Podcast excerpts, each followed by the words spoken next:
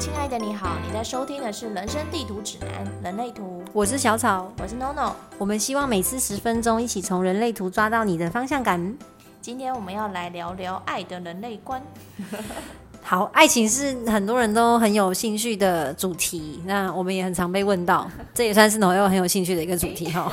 那我们今天就会主讲六二人怎么看待爱这件事情。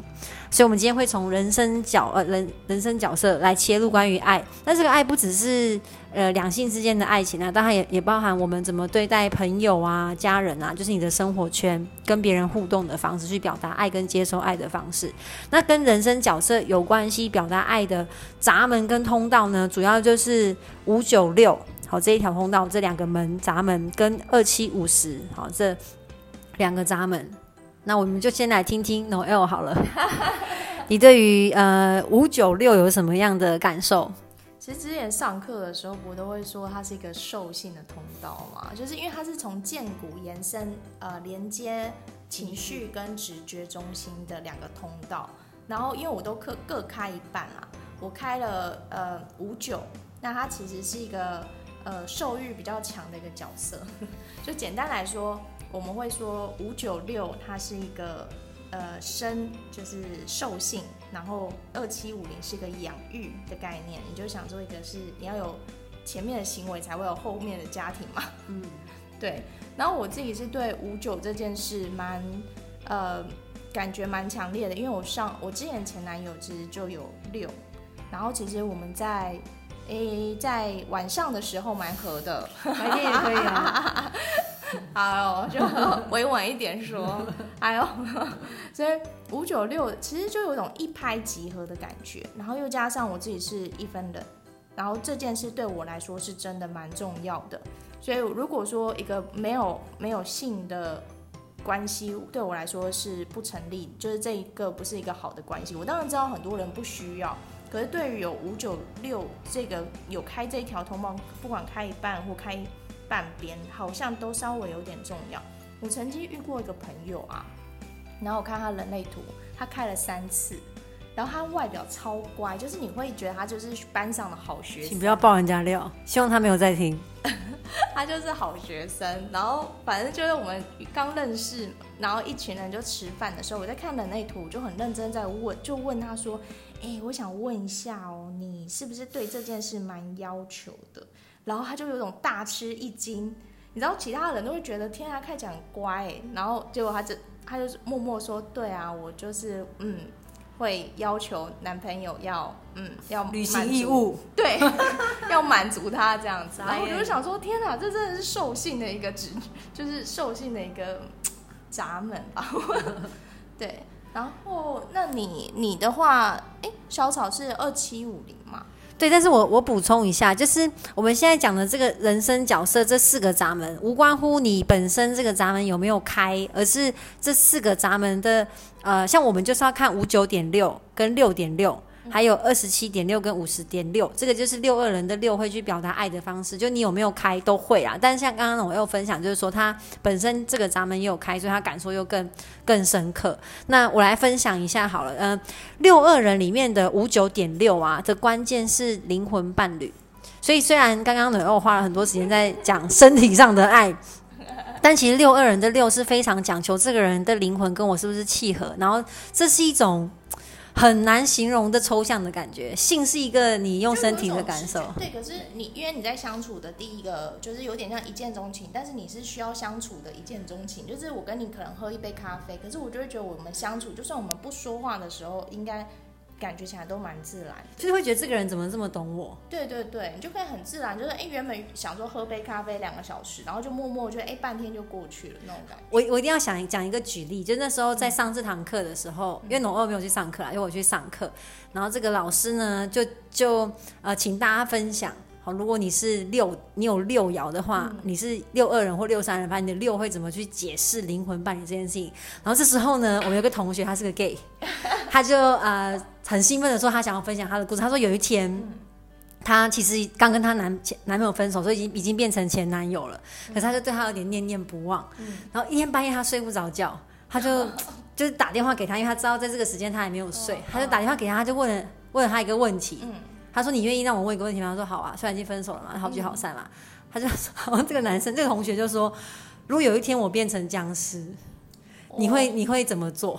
然后他的其他友就很认真去想一下，就说：“我会把你绑起来，哇塞！但是陪着你，我们一起生活，一起死。”他就好可怕。他就听完之后就觉得很满意，然后就挂了电话。他说：“这个就是一个收妹的感觉。” 很难理解，对不对？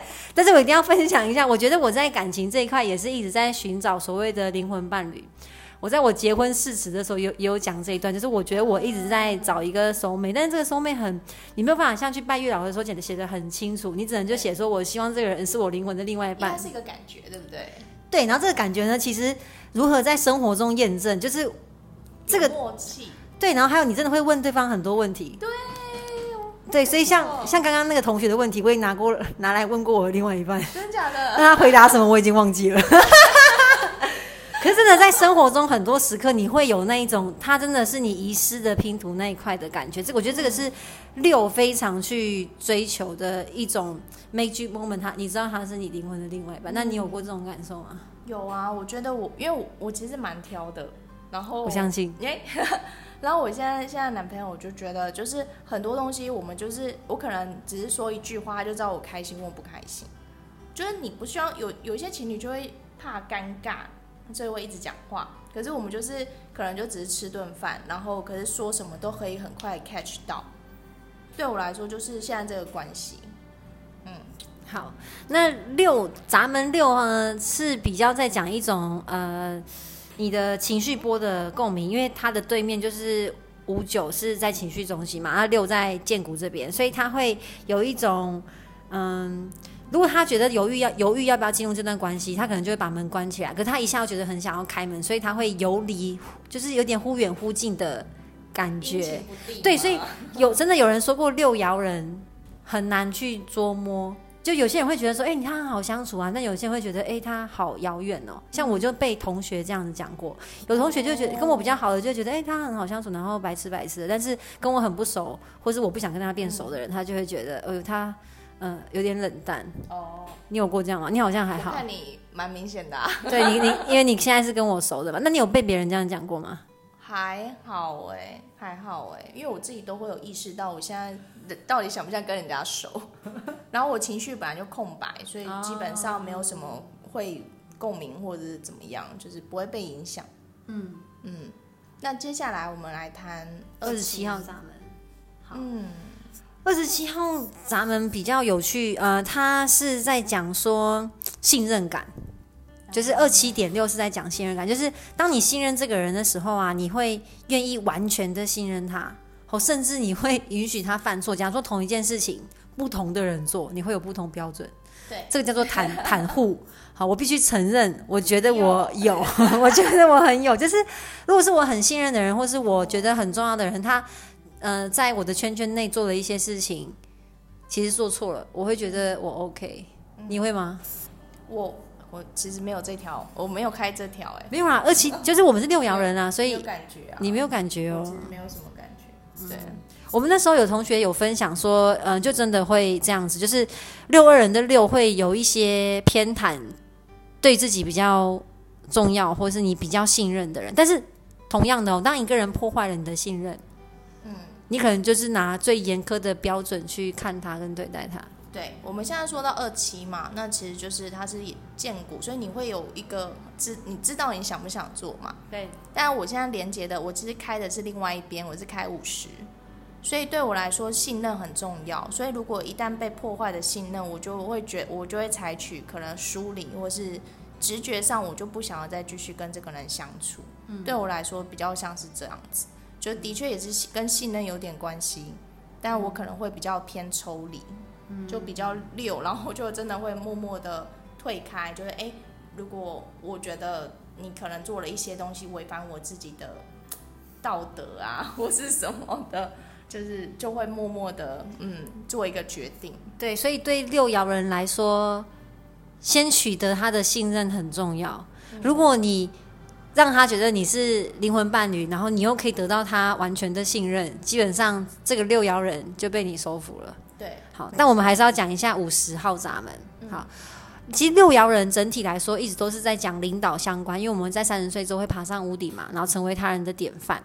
那五十点六呢，就是在讨论关于领导。好，这个领导呢，不管是在家人、朋友跟情侣之间，其实都可以说得过去。就是当我们被啊、其他人给予主导权的时候，我们会愿意来主动做连接这个动作。所以可能在社团当中啊、朋友群当中啊，只要别人赋予我们这个角色，我们讲说就可以开同学会，嗯，或是呢可以帮忙去主导一些群体中的事情，甚至在爱情的交往当中，我们也变成主导的那个角色。那这个你有感觉吗？这个这个还好你，没有被赋予主导权？诶，不算是，有啊，你最近不是在做那个日更团，这个有算一点点吧？也还好，就是我会有有被 support，我有被信任了，我才会去做这件事。然后当我发现这个可能我主导的人不是我，我就不会挺身去做这件事情。我也希望把这个东西有点让给别人。啊、对，因为这个是需要被给予的领导啦。那我们接我们六爻就讲到这里喽。那想知道的朋友们可以在脸书上搜寻“人生地图指南”底线人类图。也可以在 IG 上搜寻 Human Design 底线 GPS，欢迎大家在下方留言跟我们讨论哦。下集再见，拜拜拜拜